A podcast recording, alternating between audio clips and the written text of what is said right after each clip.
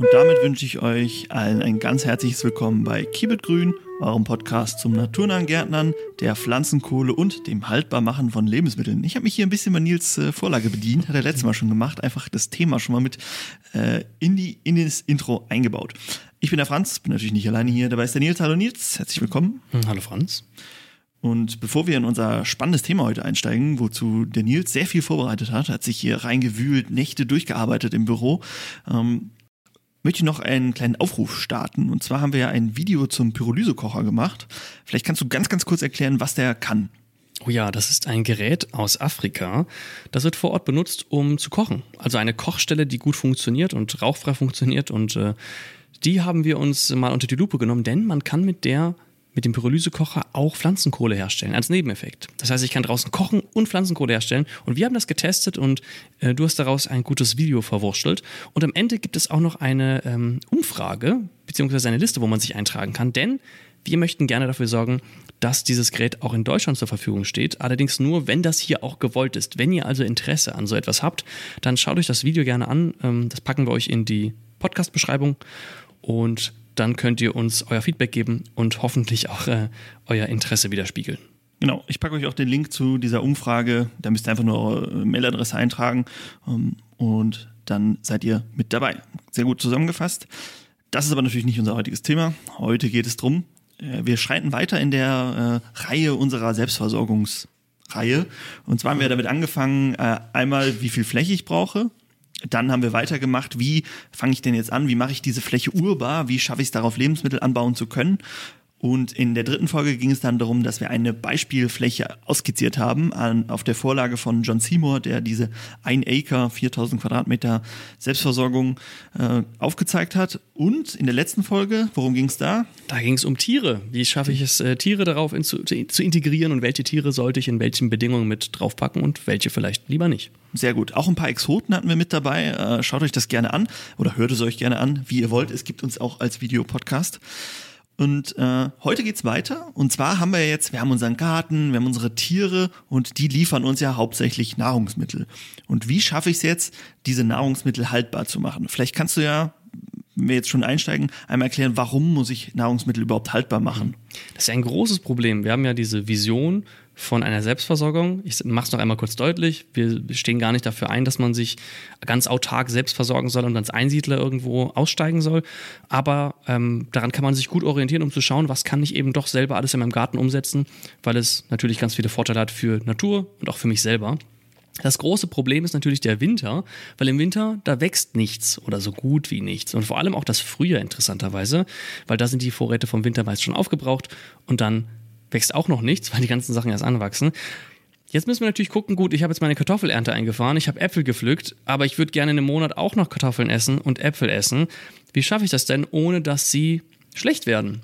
Und da gibt es ganz viele verschiedene Methoden und äh, da habe ich mal einen Deep Dive reingemacht. Da kommt demnächst auch noch ein Video zu heraus, wo man, äh, wo wir das mal alles bildlich hinterlegen können. Was kann man machen, wenn man unbedingt informiert werden will, wenn man das Video sehen will, möchte? Dann kann man natürlich äh, uns zum Beispiel abonnieren. Bei YouTube kann man uns abonnieren, man kann unserem Podcast folgen, man kann unseren Podcast gut bewerten, weil dann wissen wir, dass das, was wir machen, gut ist und machen immer schön weiter.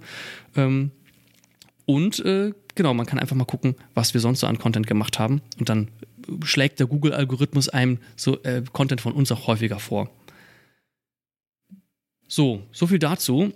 Ich habe mich natürlich auch ein bisschen informiert und äh, es gibt ja natürlich, also bei dem Haltbarmachen, die diese Verfahren beruhen ja alle irgendwie auf den gleichen Methoden. Es gibt so, entweder ich entziehe dem ganzen Wasser oder ich verlangsame es, indem ich es abkühle. Und äh, hier haben wir, glaube ich, oder du äh, hast da zu allen Möglichkeiten so ein paar ähm, Infos rausgepickt. Da winkt hier schon ab, der Nils.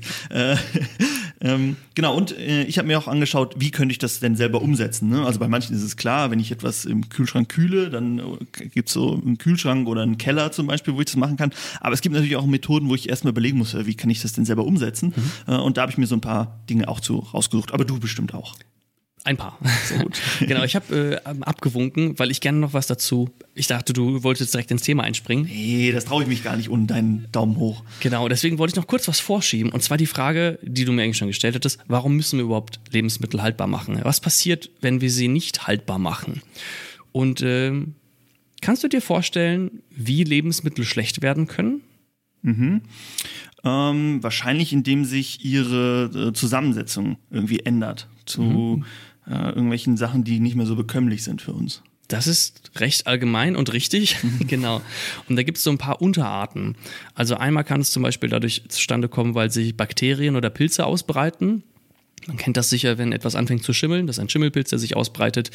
Oder wenn etwas anfängt unangenehm zu riechen oder sowas, dann können sich Bakterien ausbreiten. Ähm, und die können dafür sorgen, diese Bakterien und der Pilz, die verstoffwechseln dann Sachen, die im Lebensmittel vorkommen. Und die sind nicht gut für uns, die können gesundheitsschädlich zum Beispiel sein. Deswegen sollten wir keine schimmeligen Sachen essen. Zumindest keine, wo wir nicht wissen, dass der Schimmel auch äh, bekömmlich ist. Das macht es nämlich alles ein bisschen schwieriger. Viele von den Sachen ähm, sind in den meisten Fällen schlecht, in manchen Fällen aber gewollt. Ne? Beim Käse zum Beispiel, Schimmelkäse kennt man ja bestimmt, aber auch nur der richtige Schimmel dann dabei. Dann das Zweite, was es gibt, es gibt ähm, eine chemische Veränderung, also im, im Gut selber, in der Frucht selber gibt es Enzyme und diese Enzyme können Bestandteile auseinanderspalten. Und dann verliert ein Gemüse zum Beispiel an ähm, gesundheitsfördernden Stoffen, Vitamine werden abgebaut und da können auch Sachen zustande kommen, die nicht so gesund sind. Dann gibt es noch eine, eine physische Ursache, also einfach, wenn etwas austrocknet zum Beispiel. Wenn ich einen Salat habe und wenn der einfach durch, durch die Sonne oder den Wind austrocknet, dann ist er praktisch auch schlecht, weil ich ihn nicht mehr wirklich essen kann.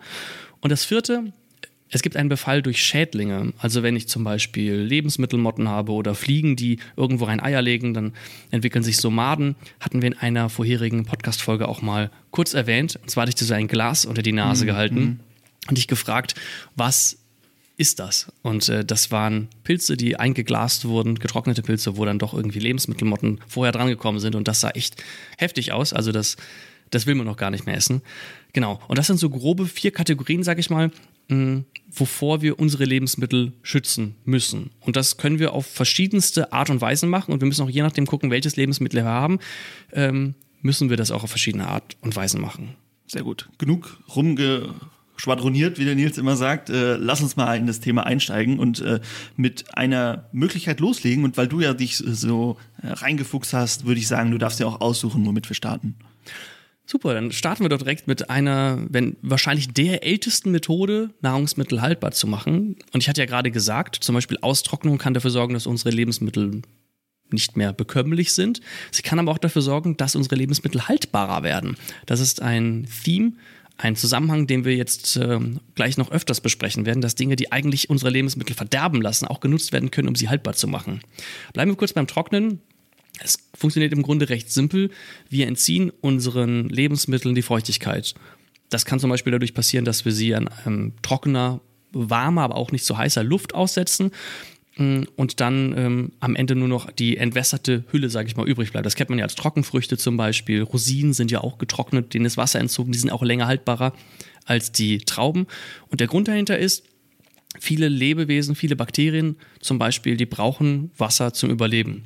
Und wenn wir den, den Früchten oder auch, ne, man kann auch tierische Produkte trocknen, wenn man ihnen das Wasser entzieht, dann nehmen wir denen die Grundlage, sich zu vermehren und verlangsamen damit diesen Prozess, dass sie schlecht werden können oder äh, stoppen ihn sogar komplett. Hm. Da gibt es ja auch eine sehr gute Möglichkeit, wie man das, äh, es gibt natürlich äh, so Dörrautomaten, die man sich kaufen kann, die mit Elektrizität funktionieren. Wir haben aber ja auch eine sehr gute Möglichkeit, äh, Hitze zu nutzen oder Wärme, äh, die einfach von der Sonne kommt, indem wir so einen Solardörrautomaten bauen. Und das ist eigentlich relativ einfach. Das ist so ein Schrank und daneben ist so ein kleines Modul, über das quasi die, was so ein Sonnenkollektor ist, über das die Wärme quasi aufgenommen wird. Die steigt dann in unseren Schrank, in dem getrocknet wird. Äh, oben ist eine Abluft, wo die Luft dann wieder rausgeht. Und äh, so können wir passiv quasi unsere äh, Früchte zum Beispiel trocknen. Und zwar genau dann im Sommer, wenn ja die Sachen reif sind. Mhm. Ich hatte übrigens auch mal so einen Dörrautomaten gebaut. Äh, damals sogar aus Pappe und das hat funktioniert. Ich habe da trockene Apfelringe rausbekommen. Hm. Also es ist wirklich nicht so schwer. Das Einzige, was man haben muss, ist halt eine Sonne, die scheinen muss. Ähm, genau, ansonsten gibt es auch Möglichkeiten, dass man das im Ofen macht, dass man im Backofen auf niedrige Stufe zum Beispiel einstellt. Ähm, oder wenn ich im Zuhause halt einen, einen Kamin habe dann, und ich darüber eine Fläche habe, einen Bereich habe, der zum Beispiel, wo die warme Luft dran vorbeigeht, ähm, funktioniert das auch ist natürlich auch eine Sache, die man sehr gut so, man hat ja oft Abwärme, die man äh, nicht, nicht so nutzt, dass man das einfach mitmachen kann, irgendwie, wenn man, weiß ich, eine Sauna hat oder einen Ofen, äh, dass man das dann quasi direkt darüber hängt.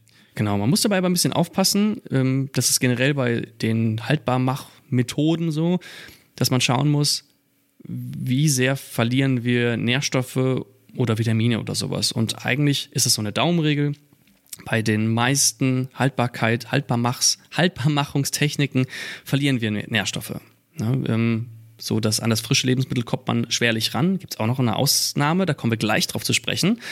Und ähm, hier zum Beispiel auf Vitamin A muss man aufpassen. Ähm, und Vitamin A wird zum Beispiel durch intensives Licht abgebaut. Das heißt, wenn ich jetzt Lebensmittel, die viel Vitamin A haben, sowas wie Möhren oder Süßkartoffeln, wenn ich die trocknen möchte und ich hänge die in die Sonne, dann ist das nicht gut. Dann habe ich halt einen hohen Verlust an Vitamin A. Oder Vitamin C ähm, kann durch äh, höhere Temperaturen abgebaut werden.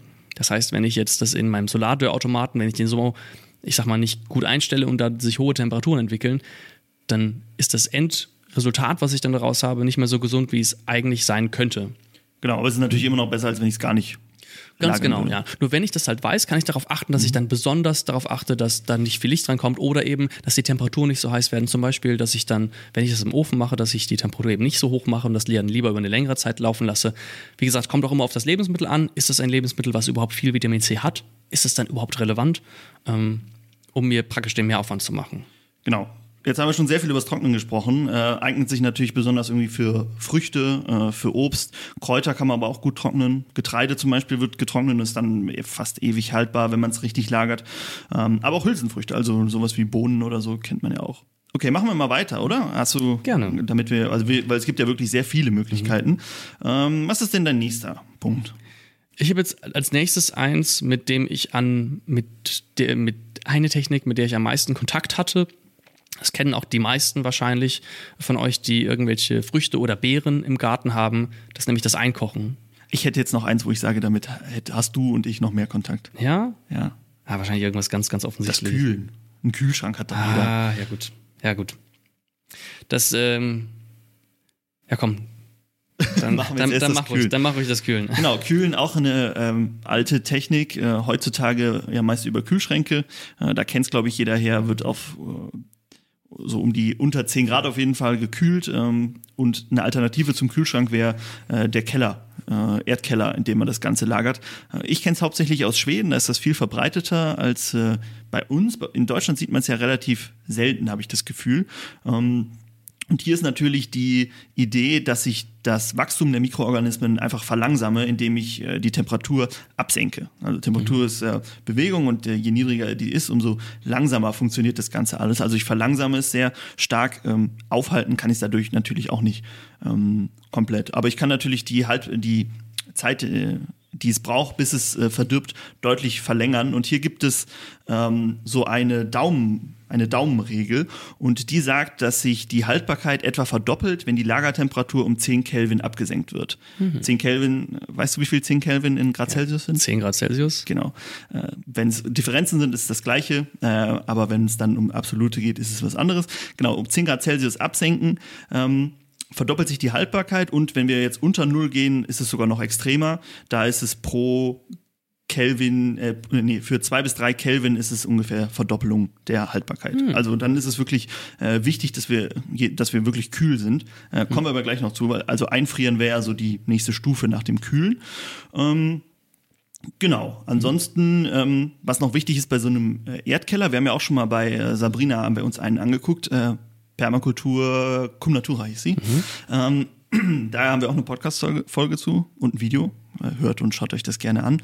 Ähm, und hier ist es äh, auch wichtig, dass die Luftfeuchtigkeit hoch ist, damit die äh, Lebensmittel frisch bleiben. Das schafft man meist dadurch, dass man den Boden nicht betoniert, sondern einfach frei lässt. Da muss man natürlich ein bisschen mit Mäusen gucken. Ähm, genau, das zum Thema Kühlen ist, glaube ich, ein sehr einleuchtendes Thema. Genau. Ähm, da muss man ein bisschen aufpassen, gerade wo du gesagt hast, das muss eigentlich für Gemüse zum Beispiel muss es feucht sein. Ich habe auch mal nachgeguckt, äh, je nachdem, was für eine Gemüsesorte das ist, wird eine ideale Lagerungstemperatur von 1 bis 2 Grad angegeben oder bei einigen auch 7 bis 10 Grad zum Beispiel. Ähm, und eine Luftfeuchtigkeit, gerade wenn es um 1, 2 Grad geht, von 95 Prozent. Das ist unglaublich feucht. Jetzt würde ich mir denken, ja gut, ich habe doch einen Keller und da unten ist es immer so feucht, ich muss da sogar so einen Entfeuchter hinstellen. Ähm, das muss nicht gut sein, weil gerade so ein Keller, ideal ist es, wenn es kühl ist, wenn es eine hohe Luftfeuchtigkeit hat und gleichzeitig belüftet ist. Mhm. Weil ansonsten hat man ganz schnell irgendwelche ähm, Schimmelbefall zum Beispiel, der sich ausbreitet. Ähm, deswegen viele, vor allem alte Keller, sind relativ feucht und also zu feucht, sage ich mal, dass sich das auch wirklich an den Wänden niederschlägt zum Beispiel und im Mauerwerk äh, festsetzt. Und das ist auch nicht gut, um das Ganze so zu lagern. Na, und ähm, gut, wenn wir schon bei der Lagerung, äh, bei der Lagerung, wenn wir es kühl machen, im Kühlschrank ist es sowieso so, ne, dass wir es dunkel lagern, zum Beispiel äh, Kartoffeln oder sowas, die dürfen kein Licht bekommen, sonst fangen die an zu keimen. Ähm, genau. Der John Seymour hatte das so gemacht, äh, hatte einen Lagerraum empfohlen, wenn man keinen Keller hat, der dann an die Nordseite des Hauses dran gebaut wird. Ähm, wo auch dann relativ kühl, viel Luft durchgeht und ähm, die Temperatur halt und die Luftfeuchtigkeit da dementsprechend ist, ähm, dass die Sachen halt gut überleben können. Man muss aber auch unterscheiden, wir reden jetzt gerade davon, wenn wir frische, frisches Obst und Gemüse einlagern. Wenn ich jetzt getrocknete Sachen einlagere oder eingeglaste Sachen einlagere, dann hat das andere Bedingungen. Also da zum Beispiel, die brauchen halt keine hohe Feuchtigkeit. Deswegen sagt man auch eher, dass ein Lagerraum dann ähm, auch trocken sein kann. Alles klar, sehr viele Infos. Ähm, jetzt darfst du dein, äh, äh, was hattest du noch, was du meintest, dass Einkochen. du öfter in Kontakt kommst als mit dem Kühlschrank? Mit dem Einkochen. Ah, alles klar. Ah, hm. genau, ähm, also einfach Marmelade zum Beispiel draus machen. Wenn, wir, wenn man Beeren hat, hm, das ist das Schöne, man kann da auch äh, Beeren nehmen, die recht matschig sind. Beim Einlagern zum Beispiel, da sollte man nur perfektes Obst und perfektes Gemüse nehmen, weil jede kleine Stelle, die da ist, wie hätte Seymour das gesagt, äh, verzwanzigfacht sich in der in der Dimension, wie es äh, es da ist. Und das habe ich auch erlebt. Ich habe Apple eingelagert, der, da fehlte der Stiel oder da war eine kleine Macke dran und die waren nach ein paar Monaten komplett hin. Hm. Deshalb beim Apfelernten immer wichtig, dass der Stiel dran bleibt, weil sonst hat man nämlich schon die erste Stelle, an dem es anfängt. Richtig, bei Tomaten auch. Also generell kann man das immer, immer Stiel mitnehmen, äh, damit da keine Verletzung dran ist. Genau, zum Einkaufen will ich gar nicht so viel sagen. Also gut, Marmelade, man kippt es mit viel Zucker zusammen und kocht es auf, so grob. Das kann man natürlich auch herzhaft machen mit Gemüse als Chutney zum Beispiel. Ist auch meines Erachtens wird es mehr und mehr beliebt oder es taucht zumindest mehr in meiner sozialen Blase auf. Und ähm, genau, da gibt es auch ganz interessante Würzungen und sowas, die man äh, damit machen kann. Und dann hat man Gläser, die im Grunde relativ witterungsunempfindlich sind. Ich glaube, du wirst, wirst einfach älter, das ist es. Und, je älter man wird, umso sehr mehr interessiert das einen. Ich glaube, so als Teenager ist dir das ziemlich egal und je älter man wird, umso interessanter wird es. Ist das wirklich so? Komme ich jetzt ins Schattenalter? Ich glaube schon. Ich habe es ja. noch nicht selber gemacht, äh, weil ähm. mich der Geschmack auch nicht so reizt, aber für Menschen, die ähm, einen sehr ähm, ähm, empfänglichen Gaumen haben, ähm, kann man das durchaus empfehlen. Was ich noch ähm, anbringen würde, ist, die Sachen sind zwar sehr lange haltbar, äh, wenn man aber viel ähm, viel äh, Wichtigkeit. Mhm. Wenn es einem wichtig ist, dass sie gut, gut schmecken, das Aroma gut ist, dann sollte man sie nach einem Jahr ungefähr verbrauchen, weil das kann äh, über die Zeit nachlassen. Äh, wenn es nur darum geht, die Sachen haltbar zu machen, dann ist es natürlich auch noch deutlich, deutlich länger oft haltbar. Genau. Und nochmal gesagt, wir haben eben über ähm, den Vitamingehalt und die Nahrhaftigkeit gesprochen. Durch das Erhitzen geht natürlich auch einiges kaputt, ja. ähm, was da drin enthalten ist. So, einkochen, trocknen, kühlen hatten wir. Sollen wir das Gefrieren gerade noch abhaken? Ja, das passt das ja so ein mhm. bisschen mhm. ähm, zum Kühlen, ist ein Schritt weiter und sorgt auch dafür, dass die Sachen äh, länger haltbar sind. Äh, kann aber ist natürlich auch nicht für alle geeignet, weil wenn ich es einfriere, zerstöre ich viele äh, Strukturen innerhalb ähm, von, von meinem Obst zum Beispiel. Deshalb ähm, nicht für alles äh, geeignet. Ähm, Einfrieren ist aber auch, glaube ich, was, was man schwer ohne Elektrizität hinbekommt, oder? Also da gibt es ja. keine natürliche Möglichkeit, wenn man nicht gerade irgendwo in, im hohen Norden wohnt. Ja, genau. Also das, früher hat man das ja auch so gehabt, dass man die Kühlschränke damit betrieben hat, bevor es Elektrizität, Elektrizität gab, dass man Eis riesige Eisklumpen im Winter aus den Seen und sowas ausgesägt hat, die eingelagert hat und dann ähm, sich ein Stück Eis einfach in einen Schrank gelegt hat, damit der kühler ist. Gut, ähm, das würde ich aber jetzt nicht als so praxisnah, dann würde ich mir lieber einen Kühlschrank, einen Gefrierschrank irgendwo hinstellen. Genau, richtig. Ähm, Im Winter kann man das durchaus machen, also das habe ich früher auch mhm. immer gemacht, immer wenn ich was Größeres habe, was gekühlt werden muss, stelle ich es einfach auf den Balkon oder in den Hof oder sowas, muss man nur gucken, dass da keine Katzen oder sowas rangehen. Beim Einfrieren ist noch wichtig, einige Gemüsesorten, da bietet es sich an, die zu blanchieren. Weißt du, was Blanchieren ist? Ich glaube, in irgendwie ein heißes Wasser packen oder so. Genau, im Grunde kurz abkochen mhm. für eine Minute, drei, vier. Ähm, so eine Art kleines Vorkochen. Das sorgt dafür, dass einmal Bakterien und sowas abgetötet werden. Und das soll auch gut sein für die ähm, für den Vitamingehalt und für das, die Aromastoffe natürlich. Das kennt man ja vor allem aus einer ähm, deliziöseren Küche, würde ich sagen. Genau, das heißt, die Sachen werden einmal kurz abgekocht und dann direkt eingefroren. Das kann man zum Beispiel mit Bohnen machen, ideal. Generell verliert man aber, glaube ich, wenig Nährstoffe und äh, Vitamine und so, wenn man Sachen einfriert, oder? Ja, ich bin auch großer Fan vom Einfrieren. Äh, da gab es doch mal dieses, ähm, äh, diesen überraschenden Fakt, dass es, wie war das noch gleich im Winter, kann es gesünder sein, sich gefrorenes Gemüse zu kaufen als frisches, weil das frische durch weiß nicht, ein halbes Jahr in einem Lagerhaus gelegen hat oder sowas und das eingefroren ist halt direkt nach der Ernte eingefroren worden. Mhm. Genau. Und es gibt auch einige, die kann man einfach direkt einfrieren. Wenn man Beeren oder sowas einfriert oder Pilze, dann bietet es sich an, die Schock zu frosten. Das heißt, man legt die einfach ins Gefrierfach einzeln rein, dann frieren die ein über einen Tag und dann kann man sie danach in eine Tüte packen, dann vermatschen die zum Beispiel nicht. Das, ich habe schon sehr viele negative Erfahrungen mit Einfrieren gemacht, deswegen kann ich das auch nur wärmstens empfehlen. Und auch gucken, man kann nicht alle Sachen einfrieren. Ich Kältestens empfehlen, meinst du wohl? Ja, sehr gut. Habe ich mir entgehen lassen. Ja, muss man also, mitnehmen. Genau, man kann nicht alle Sachen einfrieren. Ich bin ein großer Fan davon, ähm, wenn ich groß vorkoche, dass ich mir auch Sachen einfriere und dann muss ich nur noch aufwärmen und dann habe ich praktisch eine Mahlzeit. Und da habe ich gemerkt, zum Beispiel so ein gekochtes Ei einzufrieren, das, nee, das, das ist nicht gut. Ne? Genau, und da ist natürlich auch immer die Frage, ist das nur ein geschmacklicher ähm, Unterschied oder macht es da noch einen Unterschied von der Haltbarkeit? Genau. Sehr gut. Genug zum Einfrieren, glaube ich. Würde ich auch Was sagen. Was ist dein nächster Punkt? Du darfst ja einen ausruhen. Ich hatte das eins. Super. Ich habe mich eins, auf das ich mich richtig gefreut habe. Wie? Und ich überlege gerade, ob wir das nach hinten packen. Nee, äh, nee Sachen, die wichtigen jetzt, immer nach vorne. Es muss nämlich jetzt direkt kommen, okay. Und zwar habe ich ja gerade am Anfang gesagt, es gibt ähm, bei jeder Art, Sachen haltbar zu machen, verlieren wir immer Nährstoffe. Und es gibt eine Methode, bei der gewinnen wir sogar an gesundheitsfördernden Fähigkeiten. Und das ist das Fermentieren. Hm. Mhm. Genau, Fermentieren, da werden nämlich gezielt Mikroorganismen vermehrt. Also wir vermehren Bakterien, zum Beispiel Milchsäurebakterien. Eigentlich will man ja keine Bakterien drin haben, aber die wollen wir jetzt haben.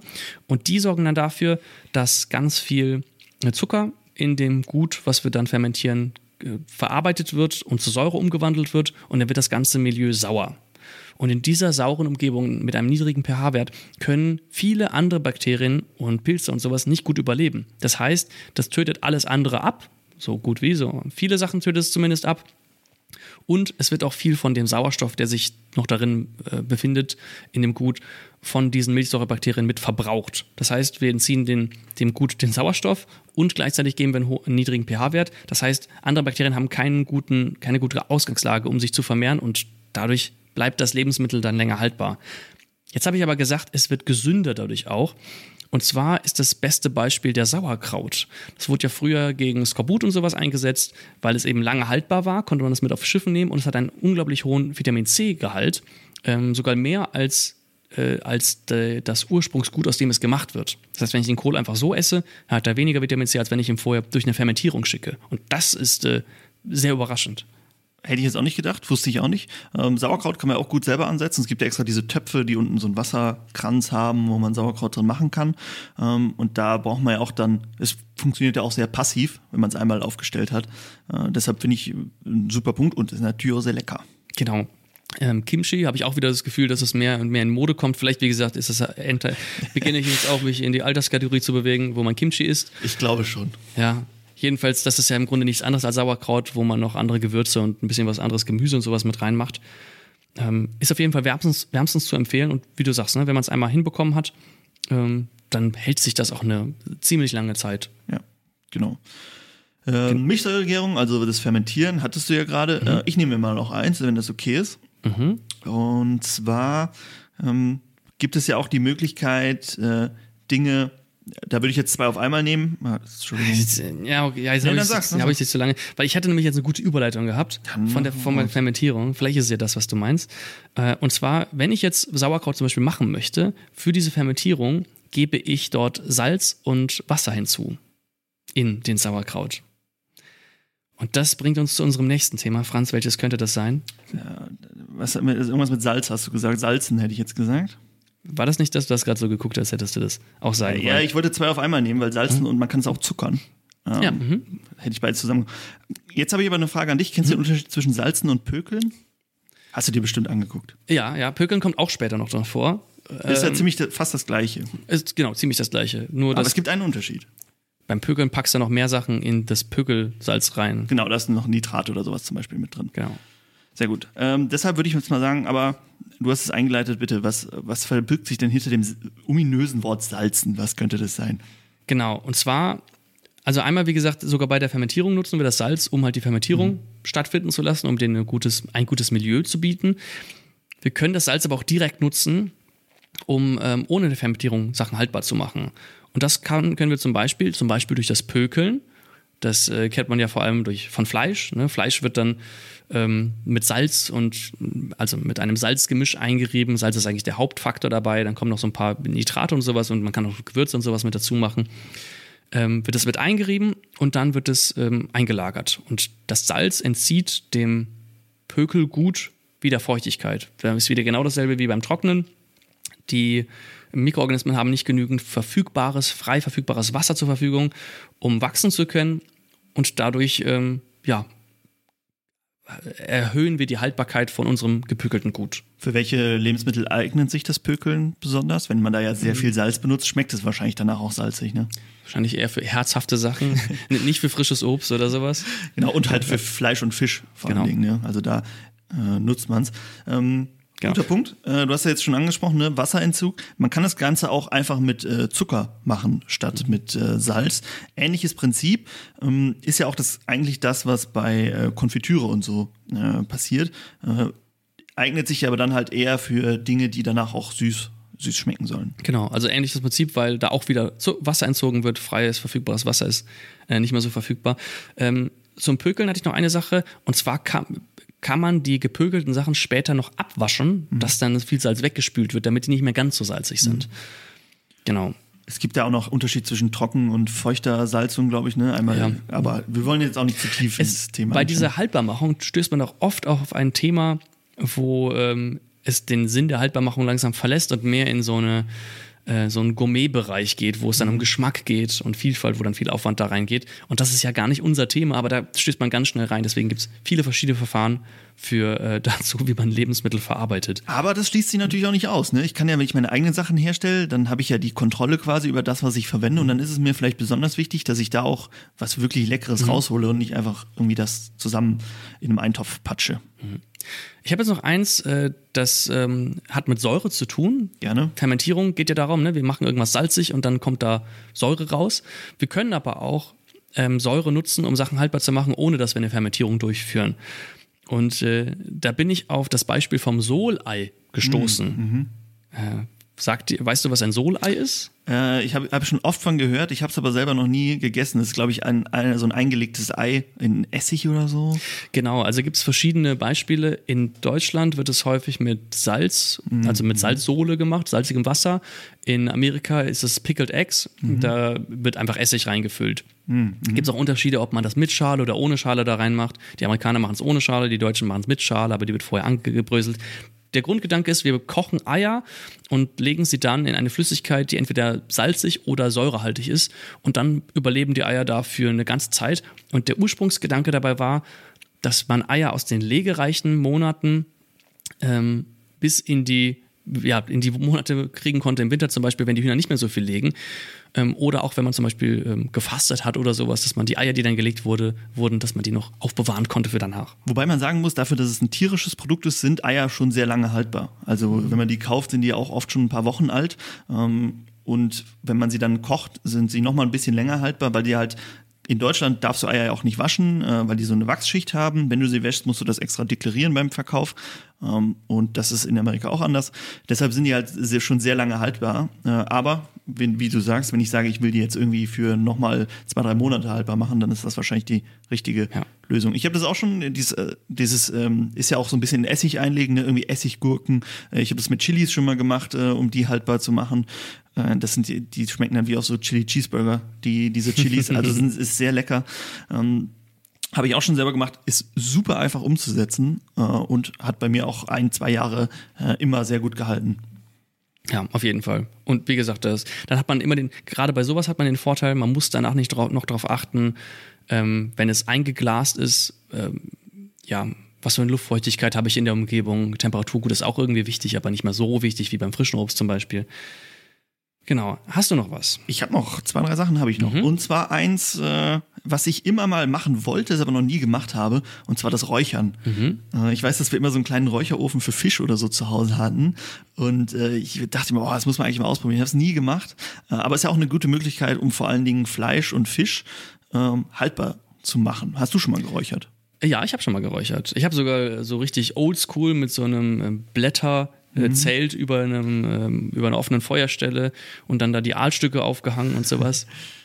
Magst du ein bisschen was erzählen? Äh, gerne, gerne. Das war äh, in, in Neuseeland. Wir waren irgendwo am Wandern und mitten im Wald. Und Neuseeland ist sehr reich an Tieren. Und dann haben wir ein paar ähm, Jäger, Maori-Jäger getroffen und die haben dann dort ähm, Aale gefangen. Und zwar nicht ein, zwei, sondern dann holt man direkt so 10, 20 daraus.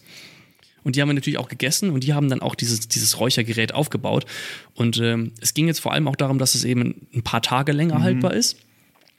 Äh, und auch der, also der Geschmack war, war richtig gut, muss Ja. ich sagen. Es hat richtig gut geschmeckt äh, im Verhältnis zu immer nur ähm, ähm, Haferflocken und halt dann diesen, diesen gekochten Aal zum Beispiel. Ähm, genau, ich war aber überrascht, als ich online gelesen habe, sogar vom, was war das, Ministerium für Ernährung oder sowas ähnliches, dass Räuchern eigentlich keine gute Methode ist, um Sachen haltbar zu machen. Du nickst. Ich äh, stimme Ach so. dir nur, Ach so, okay. wir sagen, oh ja, erzähl weiter, bitte. Und zwar ähm, reicht das, wenn wir ähm, Räuchergut Rauch aussetzen, diese haltbar machenden Wirkungen von dem Rauch, die reichen eigentlich nicht aus alleine, um eine nennenswerte Haltbarkeitserhöhung ähm, zu erreichen. Vielleicht können wir das ja mit einer anderen Möglichkeit kombinieren. Dass wir den guten Geschmack vom Räuchern haben und gleichzeitig noch was, was sehr haltbar ist. Tja, wie könnte man sowas nur machen? Haben wir bestimmt schon drüber erzählt, oder? Vielleicht Ganz so genau. salzen oder pökeln. Richtig, das wird nämlich häufig beim Räuchern gemacht. Dann werden die Sachen erst in Salz eingelegt, erst gepökelt und dann geräuchert. Und beim Pökeln natürlich wieder wird Wasser entzogen. Und beim Räuchern selber ähm, haben wir ja auch nicht nur den Rauch, sondern wir haben häufig auch Temperaturen. Selbst beim Kalträuchern wird es was wärmer und beim Heißräuchern über 100 Grad. Das heißt, die Sachen werden da praktisch nochmal gegart. Ähm, Wobei der Rauch auch schon Inhaltsstoff hat, der äh, Mikroorganismen abtötet, aber es reicht wahrscheinlich einfach noch nicht. Genau, das sind diese, äh, diese Stoffe, die dann damit reinziehen können. Ähm, und ein Vorteil, den der Rauch natürlich hat, ist, dass wenn etwas geräuchert wurde, dann mögen Insekten das nicht mehr so gerne, ne, weil die sind von Rauch abgeschreckt und dann habe ich da nicht so schnell Maden oder sowas dran. Und das hat natürlich auch nochmal einen Effekt mit dabei. Das heißt, ich muss mir darüber nicht mehr so viele Gedanken machen. Ein Nachteil, den das Räuchern hat, ist ähnlich wie beim Grillen, da können krebserregende Stoffe entstehen und die können sich auch auf dem Räuchergut ablagern. Das sind so PAK-Stoffe und sowas zum Beispiel. Ähm, polyzyklische aromatische Kohlenwasserstoffe. Genau, und heutzutage wird Räuchern hauptsächlich nur noch zum, ja, auf gut, äh, aufgrund des Geschmacks gemacht und selten nur noch ähm, zum Haltbarmachen, zumindest von Privatmenschen, die dann anstelle eines Grills sich einen Smoker holen, also einen, einen Räuchergrill, wenn man so möchte. Ja, spannend, ähm, dass man da natürlich dann ist es gut, wenn man nicht einfach sagt, okay, ich räuchere mein ganzes Fleisch und gehe jetzt davon aus, dass es äh, den Winter überhält. Das scheint nicht so einfach zu funktionieren. Äh, deshalb gut, sich hier äh, vorzubereiten. Genau. Und beim Räuchern natürlich auch, äh, trocknen die Sachen nochmal aus. So, und das ist auch ein immenser ähm, Grund, warum dann die Sachen doch ein bisschen haltbarer sind und also doch haltbarer sind. Und sie brauchen auch weniger Platz. Ne? Das ist natürlich auch nochmal immer, wenn ich Wasser entziehe dem Ganzen, ähm, dann ist es ja oft so, dass ich danach weniger Platz brauche, weil mein Lagerplatz ja auch oft irgendwie begrenzt ist. Sehr gut. Spannend. Ähm, hast du noch was? Ja, jetzt hast du mir natürlich das Räuchern weggenommen. Ah, tut mir leid. Aber ich habe auch, ich habe auch diese, ähm, man kann ja sehr einfach eigentlich räuchern. Ne? Du machst eine Feuerstelle und machst mit so Fichtenzweigen zum Beispiel eine relativ dichte Kugel drumherum und kannst dann da einfach im, im Qualm räuchern. Weiß nicht, wie effektiv da ist. Ich habe es noch nicht ausprobiert, aber Muss ja auch ein paar Stunden da drin sein und es Genau. soll ja auch kein Feuer dann da unten sein und ja, ist ja schon eine ganze Wissenschaft dahinter. Ja. Genau, aber man, man kriegt es ja irgendwie ja hin. Also die Leute haben es auch früher hinbekommen, also scheint es nicht äh, unmöglich zu sein. Ich würde nochmal auf die Lagerung im Allgemeinen eingehen. hm, habe ich auch noch was. Also wenn wir jetzt, äh, wir haben ja eben schon über das Einlagern von frischen Früchten und Gemüse gesprochen. Und wenn wir jetzt einfach sagen, wir haben unsere Sachen ein, äh, fermentiert, wir haben sie eingekocht, wir haben Sachen geräuchert, die ganzen Sachen müssen ja auch irgendwo hin. Und wo packen wir sie am besten hin? Ich habe es ja eben schon gesagt, ähm, ein Keller oder so ein, ein Lagerraum, wie Simo das zum Beispiel empfiehlt. Und dabei muss man ein paar Dinge beachten. Wir hatten ja schon über die Temperatur gesprochen. Generell ist es ideal, wenn ein Lagerraum immer gleiche Bedingungen hat. Eine so gut wie es geht gleiche Temperatur, gleiche Luftfeuchtigkeit, gleiche Lichtbedingungen, die im Idealfall dunkel ist.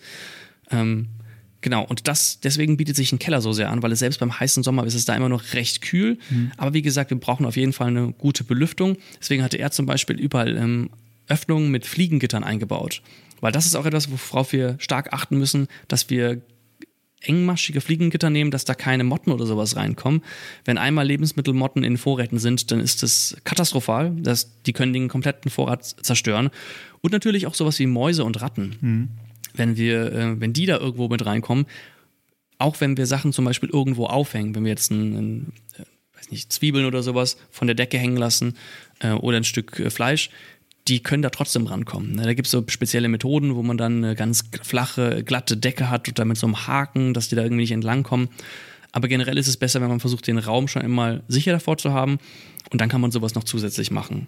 Ja. Was ich da in dem Zusammenhang noch äh, einbringen würde, ist, dass wir äh, darauf achten müssen, ob unsere Früchte nachreifen können oder nicht.